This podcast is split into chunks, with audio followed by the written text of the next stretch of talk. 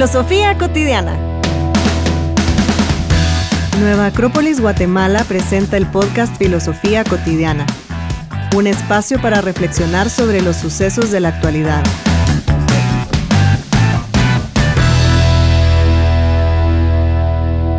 Hola, estamos de vuelta con el podcast.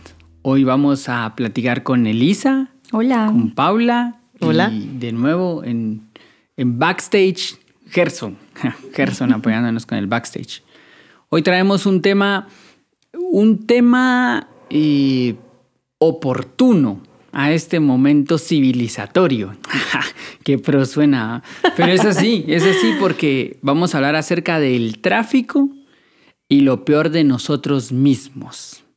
No, no vamos a, a, a criticar a por qué no hay mejores calles o por qué... La ciclovía. La- ajá, o la ciclovía. ¿Tienes algo contra la ciclovía? No, no, no, no quiero que, que lo enfoquemos como en la crítica estructural de cómo mejorarlo, porque eso sería solo divagar. Igual no podemos hacer nada, ninguno de nosotros. Exacto. Sino que enfoquémoslo más en el lado humano del que le toca padecer el tráfico. Y sobre todo en eso, el tráfico que saca lo peor de uno mismo. Ok. Hay un cuento de Cortázar que se llama La autopista al sur. Y el cuento se trata de, él está entrando a París por una autopista y hay mucho tráfico, hubo un accidente. Y entonces los carros empiezan como a quedarse detenidos, pero es tal que se quedan detenidos que empiezan a hacer pequeñas comunidades. Y entonces en el cuento él va describiendo así como el del Volkswagen azul se hizo amigo del del Jetta verde con el no sé qué. Y as- arman comunidades, empiezan a pensar en el agua, empiezan a pensar en dónde van a dormir. Por ahí hay un parque como que arman una relación. El mismo personaje del cuento como que encuentra ahí una su pareja. Y todo el cuento nació porque a él, al autor, a Cortázar, le tocó vivir una vez una cola de tres horas. Y entonces él en Me ha esas... pasado. Pero escribiste no un cuento, tres. escribiste No, un no, tengo facilidad para escribir, Te pero lo he vivido. Lo has vivido. Ajá. Sí, sí, sí. Va, pero entonces yo pienso que la reflexión va en ese sentido. ¿Qué nos pasa cuando hay una cola de tráfico? A la gran, es que ¿qué no nos pasa? Se exacerba todo lo que sentimos por dentro. Yo creo que entra como un punto de frustración, de impotencia, de enojo. Ah, no sé, sí, sí, es complicado. Yo creo que depende. Bueno, Porque también. si estoy muy contenta y fue un día muy bueno y todo, pues pongo la lista de canciones, las canto todo el rato y o tengo un libro, me pongo a leerlo. O sea, estoy completamente parada, por Sí, supuesto. pues sí, porque... O Pero pongo una algún cola de programa. cuatro horas pudieras llegar a eso. Pudiera. Si puedes poner, ahora tenemos el celular y podemos poner una película en el celular mientras la estamos viendo, pero por eso digo depende, porque qué tal si hay muchísimo calor, es una hora de tres horas y yo no tengo aire acondicionado en el carro, por ejemplo, Y está lloviendo. o quiero ir al baño, por Eh. ejemplo. O sea, realmente creo que es como depende de qué emociones son las que me están invadiendo en ese momento y cómo voy a reaccionar. Ajá, ajá. O sea que tú dirías que yo, yo lo que creo, miren, yo he vivido el tráfico desde diferentes perspectivas. he vivido el tráfico como usuario de bus, he vivido el tráfico como usuario de moto, he vivido el tráfico como manejando, he vivido el tráfico caminando. En O sea, bicicleta. En bici, y en Yendo bi- más rápido que los que están en- parados. Ajá, Sí, sí, pues. y en bicicleta también lo he vivido. Es más, yo empecé a utilizar más la bicicleta desde que descubrí el tráfico, que dije, a la gran. Pero lo que yo he pensado es que, ¿por qué yo prefería sudar llegando a un lugar antes que irme en el tráfico? Ala, porque a mí lo que más me afloraba era el sentimiento de impotencia. Sí. Sí. Total.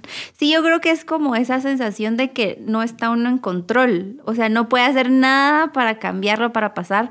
Sobre todo en esas colas como la del cuento de Cortázar, donde literalmente uno está parado. O sea, a mí me tocó varias de esas colas y de hecho fue por eso que conocí la filosofía, porque un mi amigo yo estaba así como en esa crisis de quejarme, que sí, que la cola, y estaba hablando con él por teléfono en una de esas colas y me dijo, no, usted lo que necesita es un poco de filosofía para entender porque es que estaba también en esa cola. Entonces, de hecho, por eso fue que... Qué genial, Ah, mira. imagínate, el o sea, tráfico te regaló me el llevó a la filosofía. Sí. Sí, hombre, eso está Ah, no, No súper. hiciste un cuento, pero No, descubriste no, no. la filosofía. Fíjate.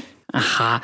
No, pero es que de verdad yo, ese sentimiento de impotencia, de, de ver carros, de carros, de carros hacia adelante, voltear a ver y ver carros y carros y al lado carros y al otro lado carros y estar en medio de ese mar, va.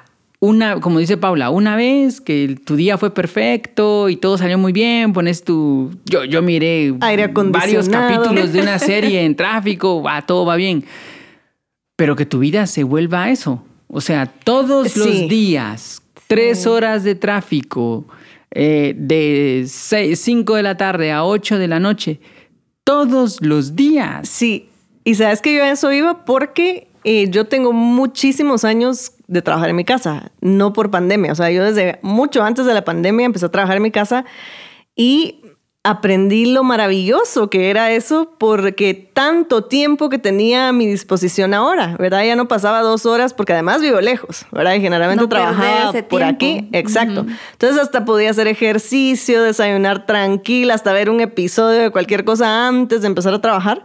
Y entonces cuando salgo al tráfico, cuando empezaba a salir al tráfico así porque tenía que ir al súper o yo qué sé, ¡ala! O sea, era la mechita cortísima, así de no puede ser, o sea, ya quiero llegar y, y de verdad trataba de ver la hora en que podía salir para encontrar menos tráfico, pero pues yo vivo en una en un lugar en donde hay mucho tránsito y siempre hay accidentes. Entonces salía cinco minutos en la colita y ras, un camión se había dado la vuelta y parada completamente a un par de kilómetros de mi casa, pero ya no podía retroceder, pues porque la cola de atrás era de 10 kilómetros también. Entonces sí, o sea, tuve como un choque en el tráfico cuando empecé a trabajar en mi casa porque me ya no estaba acostumbrada a eso. Y entonces el tener que salir al tráfico, ah, la gran, eso era una cosa así de tediosa, de veras era de pensarla si realmente salía o no, pero sí he encontrado que es algo, como tú decías, que no está en nuestro control, no lo podemos cambiar. Es que eso es lo que, lo, lo que uno tiene que de- tener muy claro, es que el tráfico no se puede prever. O sea, por bueno, mucho. sí, no, porque uno sabe, por lo menos aquí en la ciudad, sabes más o menos en qué horas va a estar más denso, va a haber menos medio carros. calcularle. Sí, medio, medio. Y siento yo que eso es lo que sí está en el control de nosotros. O sea, nosotros podemos decir, va, si tengo que llegar a un lugar que está súper lejos, salgo con un poco más de tiempo, anticipación, porque también nosotros somos dejados. Entonces ahí está donde, Sí, hasta donde llega mi responsabilidad. Se conjuga Ajá, la otra ajá. cosa, ¿va? así como llego en 10 minutos, entonces voy a usar 8. Mano, en el tráfico vas a llegar en el 25. cálculo ese que. Exacto. Ajá. Exacto. Sí, eso me gusta, porque al final, el- eh, si es una situación como que ahí está, no podemos seguir siendo irresponsables. Exacto. Ajá. Yo sí, y eso sí es algo, porque claro, a veces no se puede predecir y puede haber más cola de lo normal. Yo personalmente creo que en un 90% de las veces soy muy puntual. A mí me gusta ser puntual y creo que es porque vivo lejos. Entonces siempre sé Sí. que tengo que salir muy temprano porque si no, o sea, no llego. Aunque salga cabal, nunca llego. Entonces tengo que salir como con tiempo de A anticipación. ti te pasaba igual. A mí me pasaba justo. Yo vivía súper lejos de mi trabajo. Normal, sin tráfico, me hacía una hora. Entonces, con el tráfico en las mañanas, y Sí. tenía que estar a las 8, obviamente tenía que llegar a la hora. Entonces, salía 10 minutos tarde y ya no llegaba. Exacto. Entonces, me pasaba eso. Pero aún así, es complicado. O sea, aún uno sabiendo que va a salir y que te lo vas a encontrar y que no hay nada que evitarlo, a veces sí choca y no logras manejarlo. Yo tan creo que bien. el tráfico es como la, la ¿cómo se dice? Como la, la fórmula perfecta para descubrir algunas cosas. O sea, Totalmente. Sí, primero, sí, sí. descubrir tu grado de tolerancia. Sí. Sí, descubrir al final también tu capacidad para estar solo. Si vas solo en el tráfico ¿ah? o incluso o si cuando vas acompañado. o sea, Y con niños. Pensabas que era un ratito y que Pens- sí, son tres horas aquí. Exacto, sí, sí. o tu capacidad también como para aceptar cosas que no se pueden cambiar. Creo que- Paciencia paciencia. también. Yo creo que el Paciencia. tráfico eh, revela muchas cosas que tiene uno. Y, y yo he visto, no sé si se recuerdan de noticias de gente que en medio del tráfico hace cosas que uno dice, ¿qué le pasa a esta persona? Está loco, que se tiró contra la vía y chocó. Total. O que el medio se le metió un carro y se bajó Y de del hecho carro. la y lo- mayoría de los accidentes son algo así, como gente que bien random hace cosas y entonces choca. O uno sabe que está lloviendo, entonces tienes que ir con más precaución, pero no, yo quiero ir rápido porque tengo que llegar y se el accidente. Ajá, pero lo que está revelando ahí es que hay adentro, ¿va? Sí, eso, eso, eso peor de nosotros que decís que, que- que puede llegar a sacar el tráfico. Y sí, definitivamente que a todos nos lo ha sacado. Pero sí, como decías, es un buen momento para veras conocernos a nosotros mismos, tomar un poco de conciencia del momento. Pues bueno, estoy aquí, así estoicamente, no puedo controlarlo. Y entonces, ¿qué voy a hacer? ¿Me voy a morir aquí amargado, frustrado? Puede ser. O respiramos, eh, ponemos una buena estación de radio, ponemos, un- ponemos el podcast de filosofía cotidiana. Ah, esa está Algo, buena, mira. ¿verdad? Bien ahí, mira, que nos puede anuncio. ayudar a ir como pasando ese tiempo, pero es, es un poco difícil sí llegar a ese punto de decir, bueno, voy a sacar lo mejor de mí en esta situación. Es que es, esa sí es una situación que no se puede controlar. Yo escuchaba eh, una radio que no voy a mencionar por lo que le hicieron a la radio y la destruyeron, pero cuando no la habían destruido. Ya nos imaginamos Ajá, cuál sí. radio.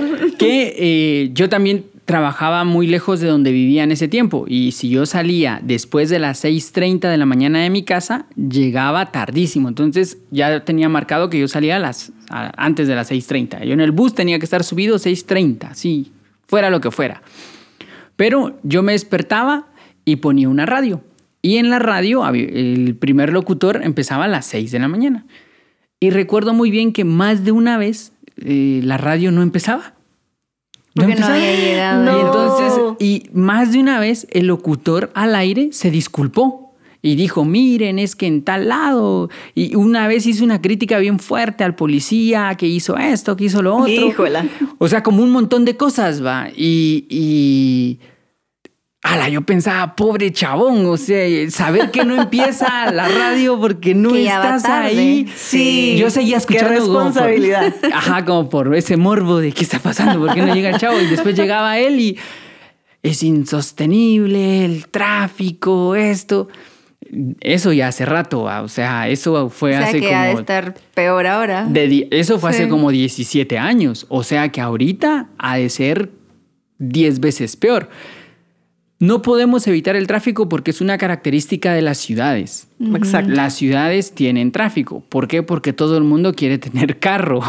¿Por qué? Porque da estatus, lo que sea, por lo que sea. Pero el tráfico es algo que está bien pegado a las ciudades. Si uno no quiere tráfico, no viva en una ciudad. eso sí, justo, justo. eso es así, exactamente. Y porque además se vuelve una cosa colectiva, o sea, hay una cola y tú puedes ver el carro que está tratando de pasar, tratando de meterse, pitando y que se le pega a uno por detrás o que se le quiere meter uno por el otro. Y entonces empieza ese estrés como, ¿y este qué onda? Y yo Como no lo voy a dejar pegara. pasar. Y ah, se vuelve una cosa colectiva. Pero es que como uno, como uno está en ese, en esa como atmósfera, uno se vuelve súper susceptible. Sí. Sí, yo yo, he visto, sí. yo he visto personas decir, ¿y este qué se cree? ¿Por qué me está haciendo esto? Eh, porque se le está metiendo. Que señor ni le, ni le conoce ah, en su vida. Es personal. Ha pensado en usted como para tomárselo personal, pero las personas lo consideran personal. O Sí. yo tenía una amiga que alguna vez me contaba que dijo, pues justo cuando yo iba a pasar, el de Metra me detuvo. Ah, O A mí me sea ha que pasado. es contra mí. no. Yo lo he vivido, puedo decir que sí pasa. Y- pero ella estaba Y hay segura. que esperar cinco minutos, diez Ajá. minutos en el- Sí, sí. Pero más ella, estaba convencida de que esa mañana ese señor se levantó pensando en hacerle daño. Así como de, bueno, ve, hoy voy a parar este carrito azul y, y conocerá mi poder, no sé. Eh, pero no, no es Claro. personal, pero todos nos lo tomamos súper personal. Bueno, y la ley de Murphy también, ¿va? Que siempre le cae uno cuando ya sí. tarde, entonces Sí, la sí, cola en el carril donde va se para, o sea, eso también pasa. No, y finalmente, si lo pensamos así como uno es el protagonista del rato, ¿no? Y yo tengo que llegar temprano, o sea, a mí qué me importa el que viene aquí a la par, atrás, adelante. Y si todos los que van manejando están pensando lo mismo, ahí es en donde se vuelve un poco más complicado porque creo que sí hemos visto que a veces cuando uno da vía es un poquito más fácil, ¿verdad? Va dando, Sí, de va repente ve uno que todo el mundo da vía, puchis, cero problemas, pero donde no da vía y donde uno no deja pasar o no lo dejan pasar a uno, entonces se- lo que decías, está uno susceptible a todo eso y puede volverse una pesadilla, pues el tráfico.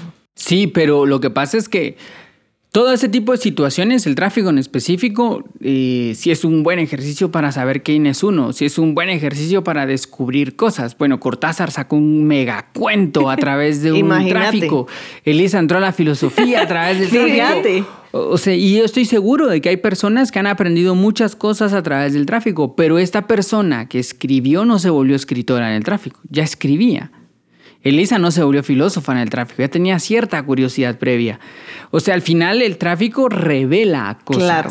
Sí, yo creo Y- que también, perdón, Dale. que también eso como que hace o genera la forma en la que uno reacciona al tráfico, porque Ajá. probablemente es como ese ejercicio que, que la gente que va al gimnasio pues estás entrenada, entonces pues el ejemplo de la filosofía, uno como filósofo ves las cosas diferente, entonces probablemente vas a percibir el tráfico de otra forma o alguien que es muy espiritual va a aprovechar para echarse ahí sus oraciones, o sea, no sé, siento que que el tener como ese ejercicio hace que uno perciba las cosas diferente. O por lo menos yo que les digo, el tráfico me trajo, ahora lo veo desde otra perspectiva, ya me la tomo un poco diferente. No quiere decir que siempre, Que pero... estés feliz en la Ajá. No, no, voy cantando todo el tiempo. Buscando Ay, el tráfico. Téngame a mi policía. No voy a meter el tráfico. No, y también ya como que asume uno su responsabilidad. Si Sí. yo salí tarde, bueno, ahora ya qué va. Exactamente. Sí, sí. Y es que definitivamente eso, o sea, como decíamos en el título, puede sacar lo peor de nosotros, pero también puede sacar lo mejor de nosotros, porque puedo em, utilizar el tiempo para reflexionar precisamente, eh, tal vez... Generalmente vivimos como en un mundo muy ajetreado, ¿no? Que va uno corriendo, llega uno a un lado a hacer una cosa y luego vas al lado a hacer otro y cuando sentís se te acabó el día y tenés hora y media, por ejemplo, de camino de aquí para el trabajo, a donde sea que vayas, y podés usarlo para reflexionar. Vamos a poner musiquita un poco más eh, tranquila, este, ir de veras reflexionando en qué es lo que hice ayer o qué voy a hacer hoy o qué puedo hacer mejor, ¿verdad? Y exactamente, como filósofos definitivamente nos tiene que ayudar un poco a traernos a la conciencia, a ese presente y de veras entender que es algo que no está en nuestro control, que va a seguir pasando y que no puedo morir ahí, pues. No puedo morir ahí, sino que tengo que ver la manera de sacar lo mejor de mí en esa situación. Sí. Pero es que el entrenamiento tiene que ser previo. O sea, si, por ejemplo, si yo soy una persona que le cae mal que su vecino haga tanto ruido, le cae mal que en la tienda cómo se tardan en entregar, le cae mal. Si soy una persona susceptible ya de por sí, el tráfico va a ser la bomba nuclear. Tu porque- prueba. No, ¿cuál prueba? Va a ser el, va a sacar lo peor de mí porque en las situaciones simples me exaspero tanto Sí. que va a pasar con una situación como un tráfico de cuatro horas. Claro. Sí, va y pónganle, les hago yo la pregunta, imagínense cómo o qué, cómo reaccionaría, eh, no sé, un estoico durante el tráfico. O sea, sería totalmente lo contrario a lo que Mario estaba diciendo. Seguramente trataría de sacarle la lección a lo que está viviendo con esa filosofía estoica de, bueno, no puedo hacer nada para cambiarlo, entonces... pues, Pe- Pero fíjate estoy. que eh, Epícteto decía, si vas a ir al mercado, estamos hablando del siglo segundo después de Cristo, en Roma, ¿verdad? Entonces, él decía, si vas a ir al, al mercado, tienes que tomar en cuenta que cuando vas al mercado hay mucha gente. Cuando vas al mercado, los vendedores quieren venderte las cosas más caras. Cuando vas al mercado, suelen empujarte. Cuando vas al mercado, escuchas muchos gritos. Sí, cuando vas al mercado, puede que no encuentres lo que fuiste a buscar. Si ya pensaste todo eso y aún así vas, quieres ir al mercado, ve al mercado. Pero no te quejes del Ajá. mercado porque el mercado es como es. Exacto. Y yo creo que es lo mismo. El tráfico es el tráfico. Si, si uno va a salir de su casa, es que porque hay tráfico, es que ahí vive usted. Y como No usted, otros. de lugar, sí. Ajá, 11 mil. Pero es que yo aquí nací y deberían de cambiarlo. ¿Quién? ¿Quién debería de cambiar qué? va? Entonces pienso que la reflexión tiene que ser previa. Lo que pasa es que a uno lo agarra ya a la hora, así como, puchica, tenía Sí. que estar hace una hora Eso. en un lugar. Y a eso es lo que decías, ¿verdad? Lo que decía Elisa de, o sea, también uno tiene que tomar esa responsabilidad de, bueno, si yo tengo que estar a tal hora, tal vez tengo que hacer una parada antes o yo qué sé, bueno, me voy a preparar con todo eso, como estaba diciendo Epícteto. Y ya pensando en todo eso voy, pues, ¿y, y- y qué? Si, te- si tengo, sobre todo si me voy a ir en, en carro, si no tengo moto, por ejemplo, para pasar más rápido, o si de plano no tengo aire para irme en bicicleta, y, y ya, o sea, ¿qué, ¿qué? Me toca enfrentar la situación, voy pensando en todo lo que eso trae y procurando llegar también a tiempo, porque eso es otra cosa, que cuando uno lleva atrasado se empieza a estresar uno un poco más, entonces menos ayuda uno a la situación del tráfico, entonces hacerme responsable de que, bueno, tenía que estar en un lugar a tal hora, salía a tiempo, no salía a tiempo. Bueno, ahí está el resultado y pues respirando profundo. Para mí, quejarse del tráfico es como quejarse de la lluvia, pues, si va a llover, va a no llover. depende de mí. Ajá, si hay tráfico, hay tráfico. Y, y yo, hay situaciones en donde sí he elegido mi bicicleta y digo, ah, Laran, voy a sudar 45 minutos, pero sé que voy a llegar en 45 minutos porque depende de mí. Exacto. Eh, Sí, es como eso de buscar otras formas, ¿va? Otras formas de hacer las cosas, porque también esas frases de que es locura volver a hacer las mismas cosas esperando resultados diferentes, o sea, un poco también por ahí podría ir. Uno si ya sabe que vas a, sal- a salir a la misma hora, vas a ir a ese lugar, o sea, tal vez hay algo que yo pueda modificar, que es lo que decía también Paula, que depende de mí para evitarme todo eso. Si es que realmente me pesa tanto, pues si no lo tengo que hacer, pues aceptarlo, obviamente. Ah, sí. Aceptarlo. Eh, Por lo que pasa es que si ya hay como un hábito de vida, eh, de pelea, un De hábito queja. de vida de queja, Exacto. de víctima, un hábito de vida de, de, de todos esos. El tráfico solo me lo va a resaltar así con neón. Completamente. Y era lo que estaban diciendo, es un ejercicio, pues. Así como cuando vas al gimnasio o si me irrita una cositita, definitivamente que esto me va a irritar completo, o sea, muchísimo más. Entonces, sí hay que estar, hacernos consciente de eso y trabajar en eso de chiquito a- hasta donde me permita eh, yo mismo, porque está, es parte de vivir en una ciudad. Pues. Y, y lo que, bueno, hay, hay arquitectos actualmente que cuestionan mucho esta idea de, de ciudad y esta idea de, de cómo nos hemos organizado. Hay arquitectos ahora que, que son todos estos que están tratando de, de determinar que vivir no implica pasar más tiempo en el carro que en la casa. Eh, porque en las grandes ciudades ya se vio el problema de que las personas pasan más tiempos en el carro que lo que habitan en su casa, porque en el trabajo pasan ocho horas, en la casa duermen cinco y en el tráfico están seis. Ah, claro. a mí me Entonces- tocaba así, justamente. Esa era mi realidad. Y entonces ahorita ya hay arquitectos que se están cuestionando, eh, bueno, ¿qué hicimos, verdad? O sea, ay, ups, no Oh, no. creímos que esta onda creciera tanto. Pero hace poco escuchando a uno de ellos, un arquitecto, escuchándolo indirectamente, porque yo no, les- no estaba prestando, no era mi charla, era una charla que le tenían con Mónica, y entonces este arquitecto proponía y decía, tenemos que cuestionarnos qué es vivir en sociedad, decía el arquitecto. ¿Qué queremos como forma de vida? ¿Queremos pasar tanto tiempo en el carro? ¿Queremos? ¿Qué queremos? Y este arquitecto decía, una vida saludable es poder ir a los mandados menores caminando. Pero ahora el carro es para todo. Un helado al carro. Carro. Un, un helado, pues. O sea, necesito un lápiz. Bueno, agarra el carro y te vas a traer un lápiz. Seis cuadras a la librería. Ajá, ajá. Porque no camino. Sí. También pienso que, claro, está el tráfico y esto, pero también hay una forma de vida ahí un poco depen- carro dependiente. Sí, bueno, pero lo que decía Paula, en el caso de ella que ya se movió al home office, entonces cambió su realidad de alguna manera para poder estar así. Y pienso que ahí está también donde entra la responsabilidad, porque a veces uno el, el trabajo le queda hasta ahí a cinco horas. Y no, pero es que ese es el trabajo que yo quiero. Bueno, tal vez lo puedo, o me puedo cambiar de casa para vivir un poco más cerca, si esa es como donde gira mi vida, o también pienso en otro trabajo que me quede más cerca. O sea, lo que tú decís, como ir adaptando también nuestra vida para que sea una forma más natural, si es que eso es lo que queremos, como una vida más saludable, una vida donde tengamos las cosas más accesibles. Ajá, porque yo sí creo que hay que cuestionarse eso. Antes, pues, claro, hay que, ya vimos que el tráfico nos puede mostrar cosas de nosotros y lo que sea.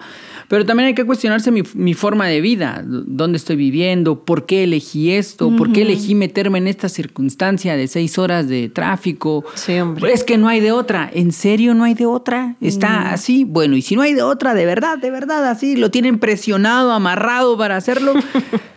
aprender a vivir con eso, pero Sí, yo creo que sí hay cosas que uno puede ir evitando en relación al tráfico. Somos demasiado dependientes del carro. Ya las personas dejan de ir a cosas porque no tienen carro. Así como, mira, hace el cumpleaños de no sé quién. No, es que no tengo carro, no puedo ir. ¿Cómo, cómo puede ser que, que alguien que celebre algo dependa el carro de si yo llego o no llego? A mí eso no me parece humano. Me parece como de máquinas. Es de que Mari robots. porque se va en bici a todos lados. y, Bueno, vive, yo- y vive aquí cerquita. Pero yo creo que ahí también entran otros factores que tal vez no son del podcast, porque pues obviamente la violencia, el la, la, la, la, la, no te permiten tal vez caminar tanto. Yo viví en Colombia unos meses y me movía caminando porque no tenía carro ahí. Pero me sentía muy segura, entonces, ah, Pero lo bueno, que pasa es hasta que la noche. Entonces justo- ahí entran como también Justo lo que decís, factores. si lo hace una sola persona pasa eso. Pero si lo hiciéramos una forma de vida. Sí, Eso sí es cierto. sí, Ajá, eso pero lo es que pasa es cierto. que nadie se anima. Y tú sabes que yo he hecho di- distancias absurdas en Sí. bicicleta. Ajá. Porque a mí pienso eso. Pienso que, que no debería darnos tanto miedo. Pero, va, quitemos eso. Tienen razón. No vamos ahorita y después que alguien diga, ah, me asaltaron por la culpa del podcast. caminando. Todos caminando a las 12 de la noche. no, no lo hagan, sí. por favor. Por culpa de esos que hablan que hay que caminar. No, no, no. Pero yo sí creo que hay que cuestionarse la, la, el hábito de vida que estamos teniendo. Sí, la forma Sí, de eso es cierto. Sí, ¿qué estamos haciendo para que seamos tan carrodependientes? Y es, y es que si lo profundizamos más, este, esta dependencia al carro también ha ido deteriorando al planeta. Porque la- el uso de gasolina, o sea, es, es, un más peli- es más problemático de lo que uno se imagina. No solo el tráfico es un reflejo de un montón de cosas que están ahí de fondo y de cosas que van a pasar, porque si hay más carros, hay más uso de gasolina, entonces hay que sacar más petróleo y al mismo tiempo hay más gases que se van a la atmósfera y, o sea, es un círculo bien, bien fuerte que no depende solo de que, ay, este se me metió. Sí. o, o que el policía de Metra me detuvo. No, no, es un poquito como más profundo. Sí, creo que tal vez también pueda haber como cambios un poco menos drásticos que irnos a pie de una vez. Pero por ejemplo, si en una casa hay tres carros y van a la misma zona, podemos usar uno en vez de que cada quien se vaya en el suyo, ¿no? Ajá, pero es que ahí es lo divertido, porque yo he oído esas cosas que el carpooling, cuando empiezan a hacer carpooling, que, ay no, pero es que a mí me cae mal cómo maneja mi tía, entonces yo por eso prefiero irme en mi carro. Parte de es- ese, de eso que decías al inicio, el tener esa paciencia de ir compartiendo con alguien en el tráfico. Ajá. Pero hay que hacer ese, ese esfuercito, pues. Sí, que también implica que tendrías que salir más temprano porque vas a pasar dejando a no sé quién y después a no sé quién y después todo ese como trayecto. Pero va a ser, o sea, si lo hacemos como un ejercicio de conciencia Sí, y lo hacemos todos, Ajá, todo como va a cambiar. sociedad, Pero lo que pasa es que uno siempre está esperando que sea el otro. Yo, nosotros tres usamos tres carros, pues que los otros hagan carpooling. que Sí. los otros hagan, nosotros no nos vamos a ajustar. Incluso cuando fue lo de las placas, ¿recuerdan que aquí lo hicieron un tiempo? Sí, o la sea, pandemia. la gente tenía placas de los dos tipos, entonces salían igual todos los días, ¿me explico? ¿Cuál- cuál de la- Ah, sí, Para la sí. O pandemia, le que podían ponían circular las pares o solo podían circular las impares. Cierto, que hacían la trampa Sí, para tener entonces, que sacar sí, el carro. entonces Ajá. Sí. cositas así, ¿verdad? Que, que hacemos y que Es- no es nos eso, ayudamos. No querer salir nunca de una zona tuya, de tus cosas, de es que yo vivo así, yo me ajusto así y los demás tienen que hacer algo para que mi vida sea más simple. sí. si yo no voy a hacer nada, los demás muévanse para hacerme la vida fácil. es que ese es, ese es el problema colectivo. Todo el mundo quiere que otro solucione cosas para que él viva mejor. Hacer lo propio... mm, hmm, Sí. ajá, es bueno, que- porque eso implica el esfuerzo, Es etcétera, de- etcétera. Sí, pero por ahí deberíamos de empezar, pienso yo. O sea, cada quien viendo hasta dónde yo puedo modificar cosas de mí que puedan aportarle a los demás y que también al final me van a beneficiar, ¿va? Porque pues, ajá. Sí, hombre, porque imagínense si tenemos un vecino, porque muchas veces pasa que en la misma colonia o condominio o zona, eh, tal vez hay alguien que trabaja en el mismo edificio donde yo trabajo, pero nunca le he hablado porque no estamos en el mismo piso. Pero y si nos animamos a hablarle y si hacemos un trato y entonces yo me ahorro gasolina un día y él se ahorra gasolina un día y pues Ganamos algo nos ayudamos también. Exacto, ganamos Pero, pero ya todos. viste, ahí hay, ahí hay un sentido humano, la cooperación humana, el tener que entablar como ese vínculo a otro. Y eso, yo creo que por eso es que no se quiere hacer ese tipo de soluciones, pues porque es soltar, es abrirme a alguien más, es, Sí. eh, Es como an- difícil. No, y es- fíjate que lo que dice Mario de la cooperación pasa mucho en, en las áreas que no son tan ciudades. Eso, o sea, obliga a la gente a, a generar esa cooperación. Y pienso que a veces las ciudades lo que hacen es separar mucho. Entonces, justamente se rompe de alguna manera la, la cooperación.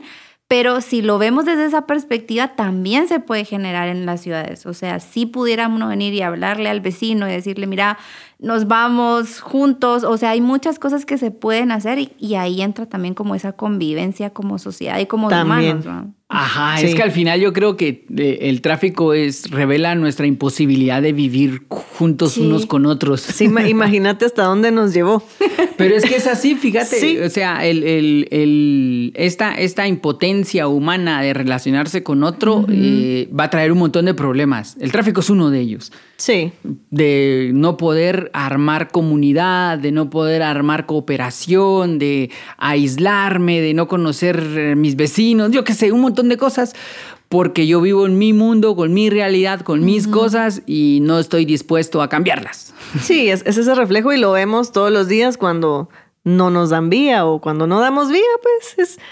De veras, pongan, pongámonos a pensar, ¿cuánto tiempo me va a quitar darle vía a una persona? O sea, ¿cuántos minutos antes voy a llegar? Pues porque le di vía a ese señor, vine 45 minutos tarde. No, Sí, no, fue por eso. no. No, pues No. no. Ajá. Entonces ahí también podemos empezar a hacer cositas pequeñas y dejar pasar al otro. Sí, y eso creo que tú lo mencionaste al principio, que es también como que yo pienso que mi, ra- o sea, el lugar donde tengo que llegar, necesito llegar ya y tal vez el otro señor piensa lo mismo, entonces pongo como mi derecho sobre el de los demás, ¿va? Entonces si empezáramos a pensar, no, tal vez él sí necesita llegar y pues puedo perder un minuto, entonces ya lo pensaríamos más y ok, le doy Ajá. vía para que pase. Ajá, sí. Y como pensar en el otro, que eso es súper complicado. Sí. O sea, empezar a pensar como en, en que el otro puede ser que tenga una situación que no es tan importante como la mía o, o Ajá. más importante, pues.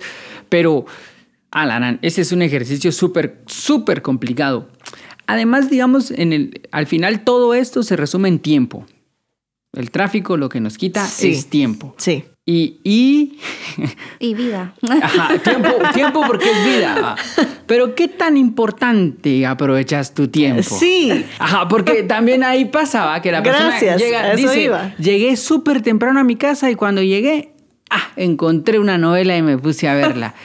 Ala, o sea que para eso querías llegar temprano. Exacto, y estás en el tráfico berreando que llevas tres horas de no llegar y tenés que ir a hacer una tarea y cuando llegas no, la vas la a haces. hacer. Ajá, ajá. Y Decís, es que voy atrasado con la tarea y cuando llegas no la hiciste y de igual la vas a hacer última hora. Eh, También es ese tiempo de podría ser aprovechado.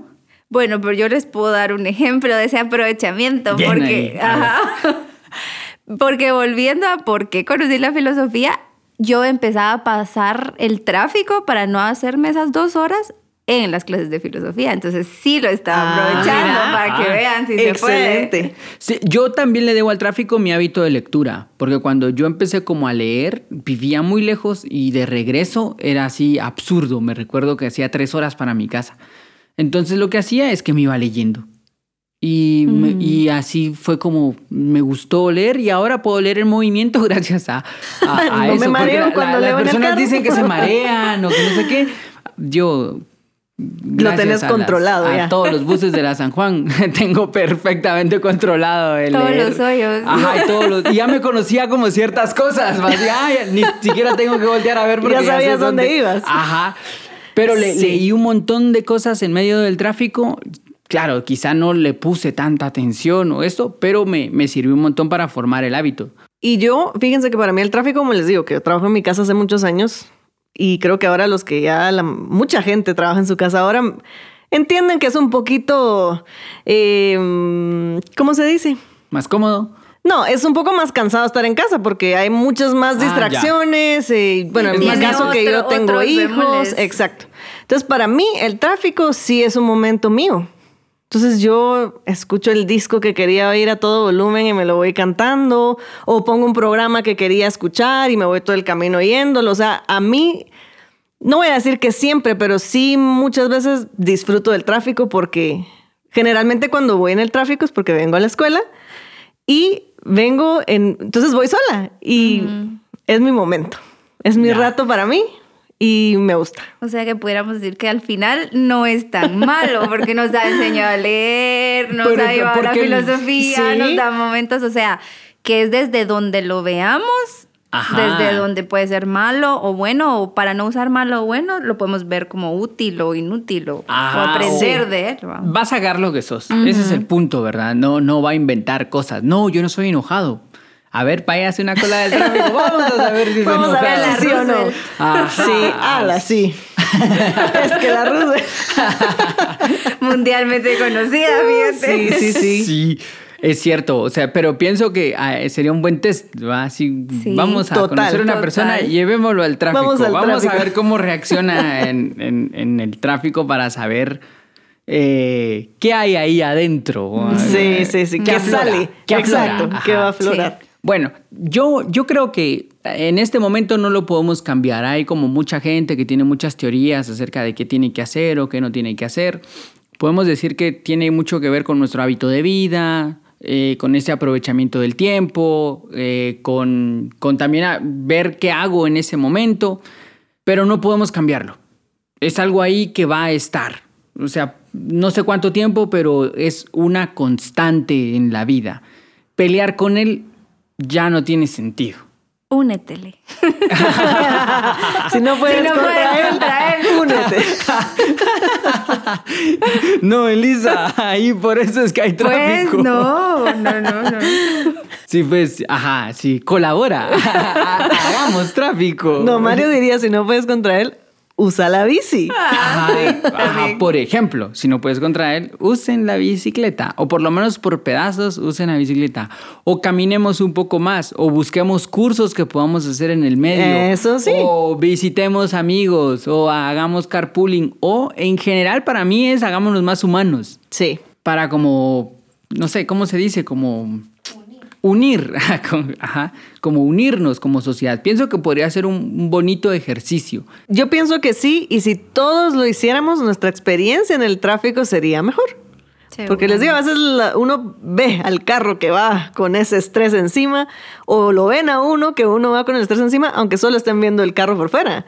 Pero si todos fuéramos más tranquilos y aceptando que es lo que hay y que pues llegaremos cuando tengamos que llegar, pues to- creo que en general para colectivamente sería mejor, pero pues Sí, todo fluiría, ¿verdad? No, Todo- no, no serían ajá. esos nudos que en general Sí, se generan, sino que esos nudos va se fluyendo generan- y fluye la vida también, si lo queremos ver Sí. desde, desde ese punto. Exacto, porque esos nudos al final eh, siempre son una imposibilidad humana. El que se metió y no le quieren dar vía, el que se metió contra la vía, el que se peleó. Ay, porque sí. han habido tragedias en esos pleitos sí. de tráfico. O sea, Ay, han no. habido cosas terribles que parece ficción de es que Pero pasa uno y esto. ve a la gente que se baja del carro y se le llega a somatar la ventana al otro y ay, Dios mío, Me voy ¿qué pasa el tráfico que ya no quiero estar aquí? No, Sí, hombre, ¿por sí. qué? Ah, por eso es que somos bien, Ay, sí. bien inhumanos, bien antihumanos. Como Nos sale como el animalito. nos sale la- el animal que llevamos dentro en medio del tráfico. Entonces yo creo que hay que empezar a, a educar al animal. En Sí. mi casa, en dejar de pelearme con mis vecinos, en dejar de en ceder pequeñas cosas, porque a la gran, si una persona se enoja porque, no sé, alguien no le saludó o el de la tienda le, Sí. le contestó feo, esa persona tiene la mecha corta. Sí, y lo que decías de tu amiga, que la paró el de Metra y era contra ella, pues tal vez hay que ser un poquito menos, ¿cómo sería? Emocionales en esas Como situaciones. susceptibles. Ajá. Susceptibles. Y ser un poquito más pacientes y, no sé, racionales. racionales, sí, y entenderlo y empezar como a ver, evaluar, evaluar cosas de uno mismo, evaluar situaciones de uno mismo, porque no lo vamos a poder cambiar. O No sea, lo vamos a poder cambiar y finalmente si nos amargamos el rato, solitos nosotros no lo amargamos porque igual llegaremos cuando tengamos que llegar, igual vamos a tener que ir a trabajar, sea eso es a lo que vamos. Y entonces, ¿para qué nosotros mismos apachurrarnos el rato? Y, que nos cueste más pasar el resto del día y pensar en que de regreso otra vez lo mismo. Pues sí, de regreso me va a tocar lo mismo y, y- ahí voy, pues. Sí, el- eh, hay, un, hay un proverbio budista que dice, eh, ¿por qué corres? ¿A dónde vas? ¿A, a dónde vas? va? ¿Qué, qué es tan importante? Eh, ¿Qué qué? ¿Qué es vital como para que tengas...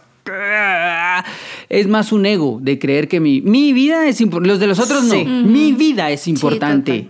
Me está esperando mi caricatura en mi casa, entonces tengo que llegar a verla. novela de las- La, ajá, ya no van a... Sí, la novela de las seis. Bueno, ahora las miramos en Netflix. Ah, sí, Ahora le puede poner uno pausa. Ajá.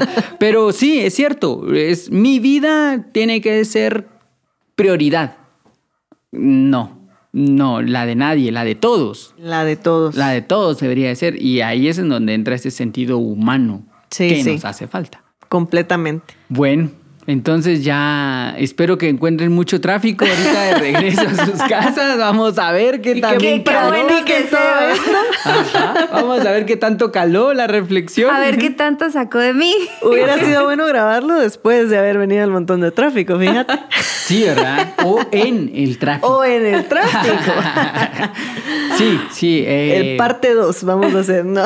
pero Todas las bocinas. Sí, las bocinas. Es que es tan divertido. En Los Simpson hay un capítulo en donde Homero hasta tiene su canción del tráfico y dice, eh, acelero, freno, claxon. Acelero, freno, claxon, claxon. Acelero, recto, freno, claxon, claxon, claxon. Eh, sí, es, es, tan- Es así. Es de Sí. nosotros, pero pienso que, que la reflexión sobre temas cotidianos nos ayuda también como a llevar a la filosofía algo más palpable, que es uno de los objetivos del podcast Así es. reflexionar sobre cosas que son cotidianas. Y el tráfico Sí que creo lo que, es. a todos nos ha agarrado en algún momento. Seguro que sí. De en la plano que sí. En la carretera, por si alguna vez pasaron por Chimaltenango. Ah, sí. Eh, ajá, Ya todos sabemos. También tengo historias de eso. Sí, sí, sí. o sea, es una, experi- es una experiencia humana, es una experiencia humana del siglo XXI, hay que aprender a sacarle también algún provecho, si no nos va a matar. Sí. Entonces, Sí. gracias Elisa, gracias Ustedes Paula, por la invitación. Gracias, Elisa. Gerson. Eh, Gracias, Gerson. Continúa el podcast hasta que se terminen los temas de reflexión. A la gran. Uf, ajá, hay un montón. Bueno, vamos a ver qué más. Eh, gracias y nos seguimos viendo. Eh, Bueno, escuchando, ¿ah? porque no nos miramos. Nos seguimos escuchando. Va, cuídense mucho. Adiós. Bye. Nueva Acrópolis Guatemala presentó el podcast Filosofía Cotidiana, un espacio para reflexionar sobre los sucesos de la actualidad. Para más información sobre charlas, cursos y espacios filosóficos, puedes buscarnos en nuestras redes sociales.